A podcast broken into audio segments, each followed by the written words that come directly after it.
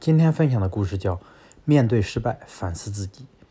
唐大历十三年，回鹘五千人入侵大唐边境，代州刺史张光胜奉命率军迎敌。当时张光胜手下有精兵两万多，人数是回鹘的四倍。然而第一战，张光胜败于敌手。兵败之后，张光胜的许多部下深为不服，要求再战。在军事会议上，面对部将一浪又一浪的请战要求，张光胜做出了一个惊人的决定：不必再战了。一位部将问道：“将军，我军的数量优于敌军，又有天时地利的优势，再战一定能够取得胜利，为何不战？”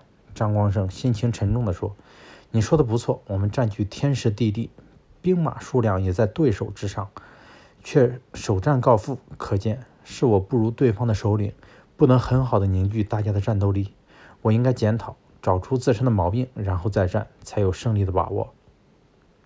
张光胜没有将失败的原因推到别人身上，反求诸己，这种精神深深地感动了全体将士和当地百姓。在张光胜的指挥下，将士们一面做好战前准备，一面发动百姓，坚壁清野，军民联手，最终大败回鹘。很多时候，我们喜欢用贬低别人、粉饰自己来掩饰失败。又有几人能像张光胜那样，在失败面前反思自己的不足呢？不服输是一种追求，但坦然地承认失败、承认自己不如人是一种气度。面对失败，不仅坦然地承认、反思自己的不足，而且勇于检讨、乐于改进。